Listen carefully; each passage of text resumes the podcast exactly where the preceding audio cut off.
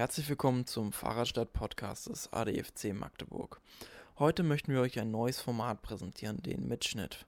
Eine Aufzeichnung von einer unserer vielen Veranstaltungen, die wir das ganze Jahr über haben. Den Anfang macht der Vortrag von Renate Schulz. Sie ist tätig im Fachbereich Strategie und Planung im Landkreis Harz und berichtet über ihre Arbeit im Radverkehr, den Radverkehr allgemein und die Verwaltung. Ich bitte die Tonqualität der Aufzeichnungen zu entschuldigen, da die Aufzeichnung bei unserer Landesversammlung am 2. September stattfand.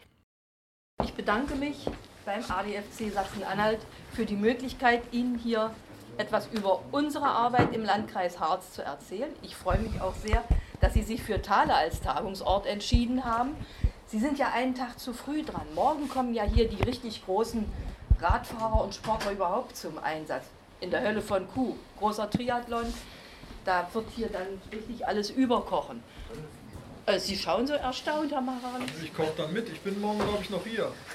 Ach so, ich, aber nicht auf dem Fahrrad und nicht im Ich hab ein Neopren. Hier, aber nicht im Neoprenanzug? Neopren, nee. Also das ist die, An die Ankündigung ist richtig gewaltig. Egal. Schön, dass Sie bei uns sind. Danke, dass ich hier sein darf. Ja. Der Radverkehr ist natürlich immer so ein bisschen ein Sorgenkind. Und auf die Landkreise lässt sich dann auch immer recht gut einprügeln. Wir bekamen vorgestern gerade wieder eine ganz kurze Anfrage von der Volksstimme. Wieso ist das Radwegenetz im Landkreis Harz vergleichsweise schlecht in Sachsen-Anhalt? Da haben wir uns am Kopf gekratzt und gesagt, ja, wo ist es in Sachsen-Anhalt denn eigentlich so furchtbar viel besser? Wenn ich nach, äh, in unseren Nachbarlandkreis Mansfeld-Südharz gucke oder Salzlandkreis oder Bördekreis, da befinden wir uns, glaube ich, in ganz guter Gesellschaft. Es ist nicht toll, das wissen wir. Ich habe mal aufgeschrieben, welche Rad- oder was wir an Fahrradinfrastruktur in gebauter Weise haben. Wir haben also straßenbegleitende Radwege an Bundesstraßen in einer Länge von 64 Kilometer straßenbegleitende Radwege. Wir haben an Landesstraßen 65 Kilometer straßenbegleitende Radwege und an Kreisstraßen 27 Kilometer. Auf diesen straßenbegleitenden Radwegen laufen teilweise die touristischen Fernradwanderwege oder auch regionalen Wanderwege. Wir haben als großen touristischen Radweg, der im Landesnetz zur Klasse 1 gehört, den Europaradweg im Landkreis Harz mit 68, äh, 78 Kilometern von der Landesgrenze Niedersachsen dann bis äh, in Richtung Brandenburg. Wir haben den Harz-Rundweg, der zum Landesnetz Klasse 2 gehört. Der durchzieht den Landkreis auf 60 Kilometern Länge. Dann kommt der Aller-Harz-Radweg aus Niedersachsen und geht dann auch in Richtung äh, Brandenburg weiter mit 56 Kilometern. Auch noch, äh, der gehört auch noch zum Landesnetz Klasse 2. Warum das wichtig ist, dann später. Und dann haben wir zwei regionale touristische Radwege, die beworben werden. Das ist einmal der Holtemme-Radweg, wie der Name schon sagt, entlang des Flüsschens Holtemme, kennt vielleicht gar nicht jeder, ist ein kleines Gewässer, das uns jetzt allerdings viel, viel Sorgen bereitet hat. 22 Kilometer und den Ilse-Radweg mit 25 Kilometern Länge. Diese Wege sind, wie gesagt, manchmal auch auf diesen straßenbegleitenden Radwegen entlang von, Kreisstra äh, von klassifizierten Straßen. Deswegen macht das keinen Sinn, hier jetzt irgendwelche Kilometer aufzurechnen. Außer diesen Wegen, die vermarktet werden, mehr oder weniger, haben wir natürlich ein relativ umfangreiches ländliches Wegenetz, mehr oder weniger gut ausgebaut, teilweise durch das Amt für Landwirtschaft und, äh, ja, Landwirtschaft und Flurneuordnung hergerichtete Betonspurwege, manchmal auch richtige Asphaltwege ausgebaut, aber auch eine Menge geschotterte Wege, die in ihrem jetzigen Zustand doch relativ gut befahrbar sind. Das wissen aber dann immer nur die eingeweihten Einheimischen, wo man da von A nach B kommt, wie man von einem Dorf zum anderen kommt. Und deswegen ist vielleicht der Ruf des Radwegenetzes nicht so besonders, weil das wissen halt die Eingeweihten. Problem bei der ganzen Geschichte, ich habe gesagt, wir, der Landkreis ist gerne immer der, die, die Einrichtung, die erstmal angeschossen wird. Aber die Zuständigkeiten sind natürlich sehr vielfältig verteilt. Ähm, das Land hat in seinem Koalitionsvertrag sich ganz hehre Ziele gesetzt und da steht nicht, nicht viel, aber sehr eindrucksvoll drin, dass das Land sich mächtig stark machen will für die Entwicklung des Radverkehrs. Seit gestern ist ja eine Radverkehrsbeauftragte im Einsatz. Die kennt, äh, äh, Radverkehrskoordinatorin, genau, Herr äh, Reibisch. Die kennt bloß noch keiner. Und es Das weiß ist ganz geheim, ja. Ja. Tue Gutes und rede nicht darüber. Und äh, ja, wir sind alle gespannt, wie sich deren Tätigkeit dann bei uns vielleicht niederschlägt. Die, das andere große Papier, das ist der Landesradverkehrsplan, der Ihnen sicherlich auch bekannt ist, wo das Land auch ganz hehre Ziele sich gesetzt hat, was alles besser werden soll. Das einzige Problem in diesem Landesradverkehrsplan, es fehlt eine genaue Benennung der Zuständigkeiten. Da steht nicht drin, wer wann was macht. Äh, Das sind dann so Sätze, wir wollen und es müsste und es wird. Also, Genau. Dies, diese? Sätze, der ist von äh, 2010 und ist 12 nochmal fortgeschrieben worden. 13 Set, äh, Aber da sind dann nur äh, Überarbeitung. Detailänderungen drin, welche Straße wo was bekommen soll. Auf der anderen Seite gibt es dann natürlich die einzelnen Baulastträger. Baulastträger ist für Sie vielleicht jetzt ein komisches Wort, das ist so ein Verwaltungsfach Chinesisch, heißt, der, dem der Weg, die Straße, das Grundstück gehört, ist zuständig dafür, dass dort etwas passiert. Der muss die Planung machen und der muss die Finanzierung machen und der muss nachher für die Unterhaltung gerade stehen. Und da haben wir also einmal den Baulastträger Bund, der ist zuständig für die ganzen Bundesstraßen und den Baulastträger Land, der für die Landesstraßen zuständig ist. Die Arbeiten, die praktischen Arbeiten werden gebündelt in der Landesstraßenbaubehörde in den vier Niederlassungen. Also bei uns ist hier die Landesstraßenbaubehörde Niederlassung West zuständig und die planen und bauen dann die straßenbegleitenden Radwege. Die haben sich auch eine Prioritätenliste aufgebaut. Naja, sie- ist nicht immer so ganz nachvollziehbar und äh, der Zeithorizont, der da als Umsetzung genannt ist, der liegt auch bis 2030 und ist noch eine Weile hin. Und es liest sich auf Anhieb gewaltig, was da gemacht werden soll, aber wenn man dann hinguckt, ist es pro Jahr tatsächlich nur ein Bau von straßenbegleitenden Radwegen auf zwei Kilometern Länge. Viel mehr kommt da unterm Strich am Ende nicht raus. Hm, hilft nicht so wirklich. Okay. Der andere Baulastträger, der da drunter dann ist, das ist der Landkreis. Der ist zuständig für die Kreisstraßen. Wir haben, wie gesagt, 27 Kilometer Radwege an Kreisstraßen. Jetzt kommt aber noch was anderes ins Spiel. Ich weiß nicht, wie weit Sie in diesen Planungsrichtlinien drin stecken. Es gibt ja Planungsrichtlinien und Planungsempfehlungen. Unsere Bibel sind die Empfehlungen für Radverkehrsanlagen, die ERA. Da steht drin, da haben sich Ingenieure lange wirklich einen Kopf gemacht, die haben da zusammengesessen, gebrütet, Unfälle ausgewertet, hast du nicht gesehen, bis dann eben diese ERA entstanden ist. Äh, Die ist veröffentlicht bei der Forschungsgesellschaft für Straßenwesen und Verkehr, eingeführt durchs Bundesministerium für Verkehr, schon 2010, wird zwischendurch manchmal ein bisschen aktualisiert. Wichtig, was dort steht, wird auf die, schlägt sich in der Straßenverkehrsordnung und den Durch äh, Verwaltungsvorschriften zur Straßenverkehrsordnung nieder. Und in diesen Ära ist auch untersucht worden oder für diese Ära ist untersucht worden, wann brauche ich eigentlich außerorts wirklich straßenbegleitende Radwege? Und da sind die äh, Wissenschaftler zu dem Ergebnis gekommen, bis 2500 Fahrzeuge in 24 Stunden auf einer Außerortsstraße bei einer zugelassenen Geschwindigkeit von 100 km/h kann man den Radfahrern zumuten, die Fahrbahn zu benutzen. Ich sehe, sehe gerade wieder Stirnrunzeln und skeptische Gesichter. Das ist einer der Punkte, über die wir vielleicht nachher nochmal reden können. Sind Radfahrer eigentlich ganz normale Verkehrsteilnehmer oder haben die eine Sonderrolle? In der STVO ist geregelt, Radfahrer müssen die Fahrbahn benutzen. Radfahrer fühlen sich immer am sichersten, wenn sie Extrawege haben. Was kann man da machen? Was ist leistbar? Thema für nachher vielleicht. So, und daraus folgt dann eben, dass an vielen Kreisstraßen, die wir haben, gar keine straßenbegleitenden Radwege planungsrechtlich durchsetzbar wären. Weil da haben wir oft nur 1500 Fahrzeuge in 24 Stunden, also am ganzen Tag auf der Straße. Wenn Sie da stehen und warten, dass mal ein Auto vorbeikommt zu bestimmten Zeiten, können Sie lange warten. Da ist morgens was los in der Frühspitze, dann gibt es nochmal eine Nachmitt Nachmittagsspitze zwischen 15 und 17 Uhr und dann ist aber Ende im Gelände. Weil manche Orte einfach auch so weit vom Schuss weg liegen, da ist kein Durchgangsverkehr, da wollen nur die Leute hin, die da echt wohnen. Ja. Und für den Rest von Radverkehrsanlagen sind dann am Ende eben die Gemeinden zuständig. Für das, was zwischen den Nachbargemeinden passiert, auf Feldwegen, an Gemeindestraßen und auch innerorts, wo es sich um kommunale Straßen handelt, da ist die Gemeinde der Baulastträger.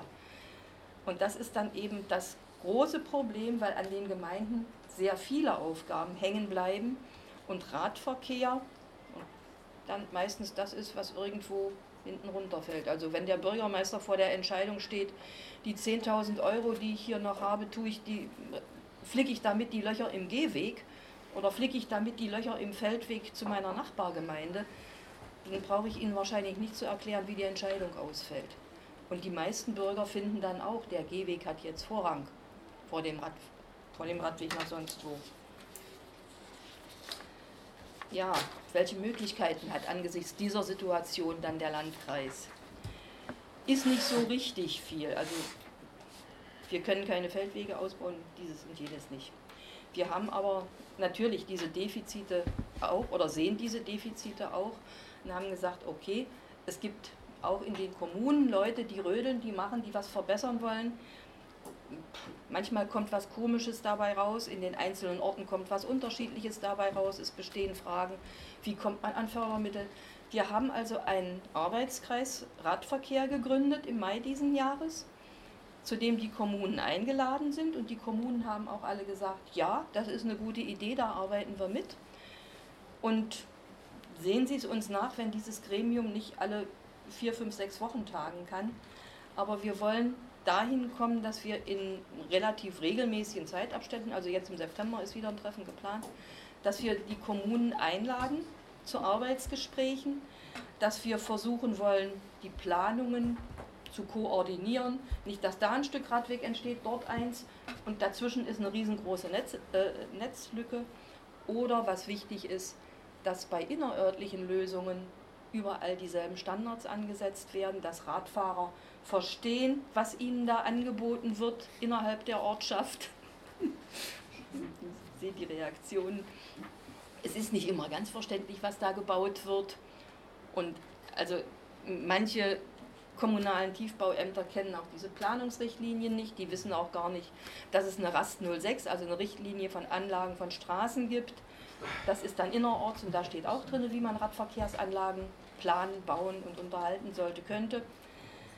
Also alle diese Aufgaben haben wir uns dort vorgenommen und wollen das gemeinsam mit den Kommunen lösen, wollen die Kommunen unterstützen bei der Lösung ihrer Probleme.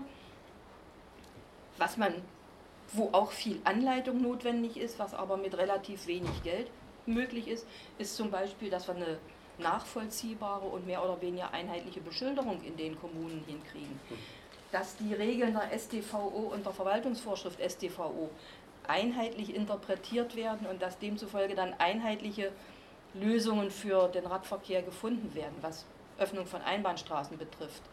Oder mache ich Radfahrstreifen oder verzichte ich ganz auf eine Anlage? Was sind die neuen Dinge in der StVO? Das wollen wir mit den Kommunen besprechen und versuchen, da voranzukommen. Ist natürlich auch eine Geschichte, die man nicht von gleich auf jetzt umsetzen kann. Also wir müssen eine Menge Überzeugungsarbeit leisten, denke ich. Und wenn man von heute auf jetzt riesengroße Erfolge erwartet, ist das sicher auch ein bisschen viel. Aktuell sind wir, hm, tut der Landkreis also auch schon ein bisschen andere Dinge. Zum einen sind wir in dem äh, R1-Beirat des Landes vertreten, das heißt, da ist man mehr oder weniger sowieso drin, wenn der R1 durch den eigenen Landkreis läuft. Also dieses Gremium trifft sich auch in gewissen Zeitabständen. In der Regel in Bernburg, weil das so von Osten und Westen die Mitte ist und für alle der Anreiseweg dann eigentlich verträglich bleibt. Da geht es allerdings in erster Linie um Marketingmaßnahmen. Deswegen sitzt auch die IMG dort mit am Tisch. Wie kann man also dieses Produkt, wir müssen immer im Hinterkopf haben, die überregionalen touristischen Radwege sind ja Produkte. Genauso wie das Auto von von irgendwem oder die Milch oder der Kaffee ist der Radweg dann auch ein Produkt. Wie kann man so ein Ding bewerben, vermarkten, was ist dazu notwendig? Also das macht dieser R1-Beirat. Dann hat der Landkreis Harz in diesem Jahr, in 2017, erstmals eine eigene Haushaltsstelle eingerichtet und mit ein paar Euronen wenigstens ausgestattet, um die Kommunen bei der Instandhaltung ihrer überregionalen Rad- und Wanderwege zu unterstützen. Das heißt, aus dieser Haushaltsstelle sollen dann äh, Mäharbeiten an Banketten freischneiden und vielleicht auch mal eine Flickerei äh, finanziert werden mit einer ABM-Truppe. Nee, heute heißen die ja irgendwie ganz anders. Jedenfalls machen wir damit, versuchen wir damit Bordmitteln etwas zu machen. Und außerdem gibt es am R1 ja auch immer wieder irgendwelche heftigen Kritiken für ganz, ganz schlimme Wegstrecken. Und da haben wir uns dann mit dem Land kurz geschlossen und haben uns den Kollegen Bayersdorf angehört. Kann, was kann man hier machen? Wir haben, eigentlich ist eine Streckenverlegung ein riesen Verwaltungsverfahren, dauert ewig, macht einen riesen Papierkram. Aber Herr Beiersdorfer hatte dann die Idee, wenn wir gefährliche Stellen beseitigen wollen, dann können wir einfach Umleitungen ausschildern, kurze Strecken und dadurch dann verhindern, dass zumindest Unfälle passieren. Wir können die Radfahrer wieder auf einen sichereren Weg führen, ohne Riesenverwaltungsaufwand. Und da ist der Landkreis jetzt mit der Stadt Blankenburg dabei, dort zwei schwierige Stellen zu beseitigen. Ich weiß nicht, wie groß Ihre Ortskenntnisse sind. Da ist einmal ein Stück zwischen dem Kloster Michaelstein und der Siedlung Ösig, wo es ganz böse ist. Herr Preibisch nickt, Sie hatten das neulich auch schon angesprochen. Also das nehmen wir, das kommt jetzt runter auf die Straße, führt dann durch die Ösig-Siedlung und geht dann wieder auf diesen Rundweg über Blankenburg, wobei die Blankenburger insgesamt ja eine Streckenverlegung planen. Äh, das andere ist ein Stück in Kattenstedt, da ist auch so ein ganz böser, ausgespülter Feldweg dabei, wo wir gesagt haben, gut, dann jetzt wenigstens erstmal, solange nichts Besseres in Sicht ist, dort den Weg auf die Straße verlegt. Also jetzt sind gerade Schreiben unterwegs, wir, das Land hat gesagt, also sprich der Herr Bayersdorfer, der bei der Förderservice GmbH der Investitionsbank angesiedelt ist, er kann die Schilder bereitstellen, er stellt das, also das Land stellt Schilder und Pfosten, das ganze Material bereit und die Kommune setzt es dann vor Ort um. Ist schon mal ein kleiner Schritt, aber ich hoffe in die richtige Richtung. Was uns im Augenblick ganz große Sorgen macht, ich habe vorhin oben ein paar Bilder gezeigt, das Hochwasser, weiß nicht, wie weit die Informationen so landesweit äh, rumgekommen sind.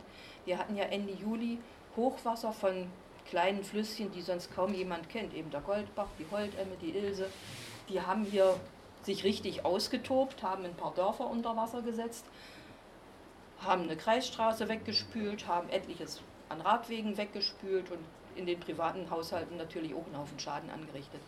Aber die Beseitigung dieser Schäden liegt zum, oder damit kommen die Leute dann natürlich als erstes zum Landkreis und ich habe dann auch recherchiert, wo kann man jetzt beim Land vielleicht noch Mittel locker machen und habe die leider schon erwartete Antwort gekriegt, nee, da gibt es keinen Topf außer den üblichen Fördertöpfen. Kommune hilft dir selber, das heißt von diesen Mitteln, die wir in der Haushaltsstelle zur Instandhaltung von Rad- und Wanderwegen eingestellt haben, wird jetzt ein Teil erstmal dahin gehen, die Schäden am Holtemme- und Ilse-Radweg auszubessern. Der Allerharzradweg gehört, wie gesagt, zur Klasse 2 und da hat das Land einen Fördertopf. Da sind wir also vielleicht in der Lage, oder wenn die, die Kommune kann dann da vielleicht ein bisschen Honig saugen. So. Thema ist immer wieder der R1, dieser Europaradweg, der da hier auf knapp 80 Kilometern durch den Landkreis geht. Äh, schwieriges Konstrukt. Ich weiß nicht, ob Sie die Entstehungsgeschichte kennen. Der ist ja praktisch so in der Wiedervereinigungseuphorie in Europa sind alle Grenzen gefallen und toll, jetzt müssten wir eigentlich auch einen Radweg haben, der durch ganz Europa geht. Und da ist der Anfang der 90er Jahre kreiert worden. Es war insgesamt viel Euphorie. Die Kom oder da passiert genau das, was ich mit der Baulastträgerschaft versucht habe zu beschreiben. Die Kommunen haben das quasi aufgedrückt gekriegt. Also die Kreise waren mit der Planung beauftragt, die Kommunen mussten mit ins Boot. Es wurden damals dann auch Verträge geschlossen. Es waren alle begeistert von der Idee. Der Radweg wurde teilweise ausgebaut, teilweise auf vorhandenen Wegen einfach so naturbelassen weitergeführt. Ja, und nun ist er in die Jahre gekommen und an diversen Stellen nicht mehr wirklich schön. Wie sagt der Sohn meines Kollegen, nur ein bisschen schön. Und das ruft natürlich bei den Radfahrern wenig Begeisterung hervor. Aber das Problem ist einfach, dieser Weg wird landesweit in Sachsen-Anhalt und eben auch teilweise bundesweit mit beworben. Aber die Instandhaltung obliegt ausschließlich den Kommunen. Da gibt es kein Instrumentarium, das die Kommunen in irgendeiner Weise dabei unterstützt, diesen Weg in einen Zustand zu versetzen, der den Namen Fernradwanderweg dann auch rechtfertigt. Und wir hatten dazu vor gut vier Wochen die Möglichkeit, im Verkehrsausschuss des Landtages etwas zu sagen und haben dann so ein paar Vorstellungen geäußert, wie man das vielleicht insgesamt ändern könnte. Sind damit nicht auf so ungeteilte Begeisterung gestoßen, aber wir hoffen, dass wir auch ein bisschen Nachdenken angeregt haben. Die Fördermöglichkeiten, hatte ich schon gesagt, es gibt im Wirtschaftsministerium einen Topf, der heißt äh, Gemeinschaftsaufgabe regionale Wirtschaftsentwicklung. Und da ist auch für die touristischen Dinge ein Segment vorhanden. Und dort kann man fördern, kann die Kommune, der Baulastträger, Fördermittel beantragen, muss aber immer ein Stück Eigenanteil auch selber finanzieren. Und daran klemmt es dann, wie ich Ihnen mit dem Gehweg sagte. Und mein Chef war dann ganz radikal und sagte, naja, wenn sich da nicht bald insgesamt was tut, dass dieser Weg besser ausgebaut werden kann, dann muss man sich tatsächlich überlegen, ob man von der Bewerbung Abstand nimmt. Ob es, sich, ob es vertretbar ist, dieses Produkt Europa-Radweg in Frankreich, in Niederlanden oder was weiß ich wo anzubieten. Ähm, das ist die eine Geschichte. Die andere Geschichte, was, wo ich dann Herrn Breibisch und Herrn Müller eigentlich auch recht dankbar war, meine Beobachtungen vor Ort sind die, dass dieser Radweg in seiner, hm, jetzt fehlt mir das richtige Wort, im Vergleich zum Elbe-Radweg, zu Saale-Radweg, Mosel, also zu Flussradwegen, weniger bekannt und weniger attraktiv vom Ziel her ist. Also es kommen nicht so viele Fernradwanderer, aber was zunehmend zu beobachten ist, dass die Gäste in unsere Region kommen, irgendwo ein Hotelzimmer, Ferienwohnung, was, also ein Quartier suchen und dann mit mitgebrachten oder ausgeliehenen Fahrrädern in der Umgebung ihres Urlaubsstandortes unterwegs sind, um die Gegend zu erkunden. Das heißt, dieser Fernradwanderweg spielt da eine Rolle, wo er quasi Nachbarortsverkehr aufnimmt, aber ansonsten haben wir eigentlich viel mehr Wunsch, den Wunsch bei unseren Gästen, in ihrem nahen Umfeld eine gute Radverkehrsinfrastruktur zu finden, um zum Beispiel von Quedlinburg zur Teufelsmauer zu kommen oder von Blankenburg zur Teufelsmauer, von Wernigerode vielleicht zur Roten Mühle, eine tolle Ausflugsgaststätte, absoluter nee, Geheimtipp schon lange nicht mehr. Was man eben alles so unmittelbar drumherum erleben kann. Das heißt, da muss man vielleicht tatsächlich gucken, ob diese Förderpolitik des Landes nur für die großen Fernradwanderwege Geld zur Verfügung zu stellen, tatsächlich so wirkungsvoll ist, weil das Land hat in seinem Radverkehrsplan ja auch wieder gesagt, wir wollen ein Radverkehrsnetz haben. Und ein paar große Fernradwege bilden am Ende noch kein Netz. Ja, was haben wir ansonsten so an direkten aktuellen Problemen?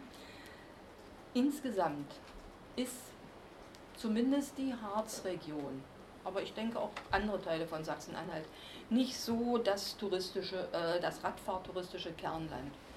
In Gegenden, wo wir eine andere Topografie haben, flache Landschaften und wenig andere touristische Highlights, spielt Radtourismus vielleicht eine größere Rolle. Ich weiß, ein Studienkollege, der in der Uckermark gelandet ist, der sagt, zu, mir rennen die Kommunen das Büro ein, die wollen alle Radwege bauen, weil wir haben nichts anderes, was wir den Gästen anbieten oder womit wir Gäste locken können.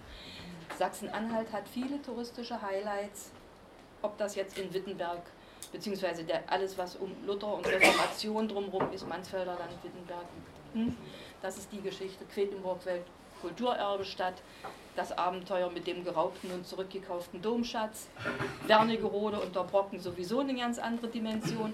Also das Bewusstsein für die touristische Bedeutung des Radverkehrs wächst erst langsam Und das Bewusstsein für die Bedeutung des Alltagsradverkehrs ist auch eher nicht so intensiv ausgeprägt, weil die verantwortlichen Planer und auch die verantwortlichen Mitarbeiter in den Kommunalverwaltungen häufig nur durch die Autoscheibe gucken. Leider. Leider. Das, ist ein, das sind dicke Bretter, die wir da bohren müssen. Äh, ein anderes Problem, die Finanznot der Kommunen hatte ich ja schon genannt, die haben, also jeder Euro kann nur einmal ausgegeben werden und wenn dann eben meine Gemeindestraße mehr Löcher als der Radweg hat, dann kann ich das den Bürgern auch schlecht vermitteln. Das heißt, da sind vielleicht, äh, oder nicht vielleicht, da sind zum Teil dann auch tatsächlich Imagekampagnen für den Radverkehr erforderlich. Es gibt tolle Beispiele, die aber eher nicht so dolle aus Sachsen-Anhalt kommen. Dann haben wir ein Problem, das, das ist schon fast wieder religiös, das heißt, es ist eine Glaubensfrage. Manche Radfahrer oder Radfahrerfreunde glauben nicht, dass unsere ausgebauten Rad- und Feldwege widerrechtlich von Autos benutzt werden. Also ich kann es aus der Quedlinburger Umgebung bestätigen. Wir haben da, wo ein Feldweg schön ausgebaut ist, eine ziemliche Menge Autoverkehr und es ist zu wenig, denke ich, zu sagen, naja, da sind ja noch keine Unfälle passiert. Der Radfahrer, der da unterwegs ist und vorher gesagt kriegt, das ist dein Weg, der will da bitte keine Autos treffen. Dazu kommt, dass die Autofahrer, die auf diesen Wegen unterwegs sind, nicht wirklich rücksichtsvoll fahren, um das ganz vorsichtig zu sagen. Und deswegen plädieren wir sehr dafür, diese Radwege durch entsprechende Durchfahrtssperren so herzurichten, dass Autos da keine Chance haben, durchzukommen. Ländliche Wege sind was anderes, da muss man gucken, welche Lösungen finde ich, dass der Landwirt mit seinem Trecker, mit seinem Jeep da noch durchkommt, aber auch da gibt es gute bauliche Beispiele. Äh, dann ist ein Problem aus meiner Sicht, aus meiner Erfahrung, dass aktuelle Regelungen zum Radverkehr, die in der StVO, der zugehörigen Verwaltungsvorschrift, aber auch in den Planungsrichtlinien enthalten sind, weder bei Radfahrern bekannt sind, noch bei den zuständigen äh, Ordnungsämtern. Also auch Mitarbeiter in Ordnungsämtern sind in der Regel Autofahrer. Und, und Autofahrer nehmen Radfahrer gerne als, als Hindernis auf der Fahrbahn wahr. Der Radfahrer muss weg. Äh, also nicht totfahren, aber weg von der Straße. Und wenn dann eben Regelungen vorhanden sind, die gibt es ja schon nicht ganz wenig, die dem Radfahrer eine Menge Rechte einräumen, teilweise oder an vielen Stellen auch die Gleichberechtigung, dann sind diese Regelungen oft nicht wirklich bekannt. Und das Problem haben wir bei der Polizei im Übrigen auch. Aber die Kehrseite der Medaille, die Kehrseite der Medaille ist eben, dass Radfahrer sich auch nicht, nicht immer oder relativ wenig regelkonform verhalten. Okay, Quedlinburg ist ein schön, ist ein wunderbares Beispiel. Ist eine olle Stadt. Wir sind verpflichtet, dieses Kopfsteinpflaster da in den Straßen aufrecht zu erhalten. Das macht keinen Spaß für Radfahrer. Aber die Gehwege sind auch bloß oft nicht viel schöner. Trotzdem wird mit konstanter Hartnäckigkeit auf den Gehwegen gefahren. Wir haben in der Innenstadt Tempo 30, äh, überall rechts vor links. Die Autos können auch gar nicht schneller fahren. Trotzdem werden mit Begeisterung die Gehwege benutzt. Und zwar von Radfahrern sämtlicher Altersgruppen. Und ich bin immer besonders erschüttert, wenn ich es morgens sehe, kommt mir auf dem 80 cm breiten Gehweg eine Mutti entgegen, die hat ihr Kind hinten auf dem Rücksitz im Kindersitz. Der Gehweg ist, oder sagen wir mal so, das erfordert schon einiges Geschick, auf diesem Weg zu bleiben. So, die fährt halt da oben. Bloß mir hat bis jetzt einfach die Zeit gefehlt, da morgens mal ein Gespräch zu führen. Also wir haben da auch aus meiner Sicht Handlungsbedarf, Radfahrer aufzuklären, welche Rechte, welche Pflichten haben sie und wie kommen wir dann dahin, dass Regelungen, die Radfahrer noch immer zu Unrecht benachteiligen, am Ende doch aufgebrochen werden können. Was, wie können wir da vorgehen, um Radfahrer als wirklich gleichberechtigte Verkehrsteilnehmer zu etablieren? Aber das sind insgesamt sicher ist ein Riesenschwung von Aufgaben, von Vorhaben. Ja, ich habe Ihnen jetzt einige Beispiele genannt und ich würde mich jetzt freuen, wenn wir in eine Diskussion kommen, wenn Sie mir Ich bin auch bloß ein einzelner, eine einzelne Verwaltungsmitarbeiterin. Aber wenn Sie sagen könnten, was erwarte ich von welcher Verwaltung, wer kann was lösen, welche Wünsche, welche Vorstellungen haben Sie, und wir kommen darüber dann zu dem, was Herr Hoffmann vorhin schon sagte, dass der ADFC nicht nur ein, ein, ein Radfahrerverein ist, wo schöne Freizeiterlebnisse organisiert werden, sondern der ADFC sich tatsächlich mit Sachkunde und Nachdruck einbringen kann, um den Fahrradverkehr, ich sage bewusst Fahrradverkehr, nicht nur den Fahrradtourismus, in Sachsen-Anhalt nach vorne zu bringen. Wir werden uns nie mit Münsterland messen können und mit den Niederlanden schon gar nicht, aber dass wir es erreichen, dass Radfahrer, sowohl Einheimische, unsere Einwohner, die, die dürfen wir nämlich nicht vergessen, nicht immer nur von Touris reden, also dass sich Einheimische und Touristen gleichermaßen bei uns wohlfühlen, sicher fühlen auf dem Fahrrad und zumindest das Fahrrad als Alternative zum Auto betrachten und nutzen. Damit würde ich gerne in die Diskussion einsteigen.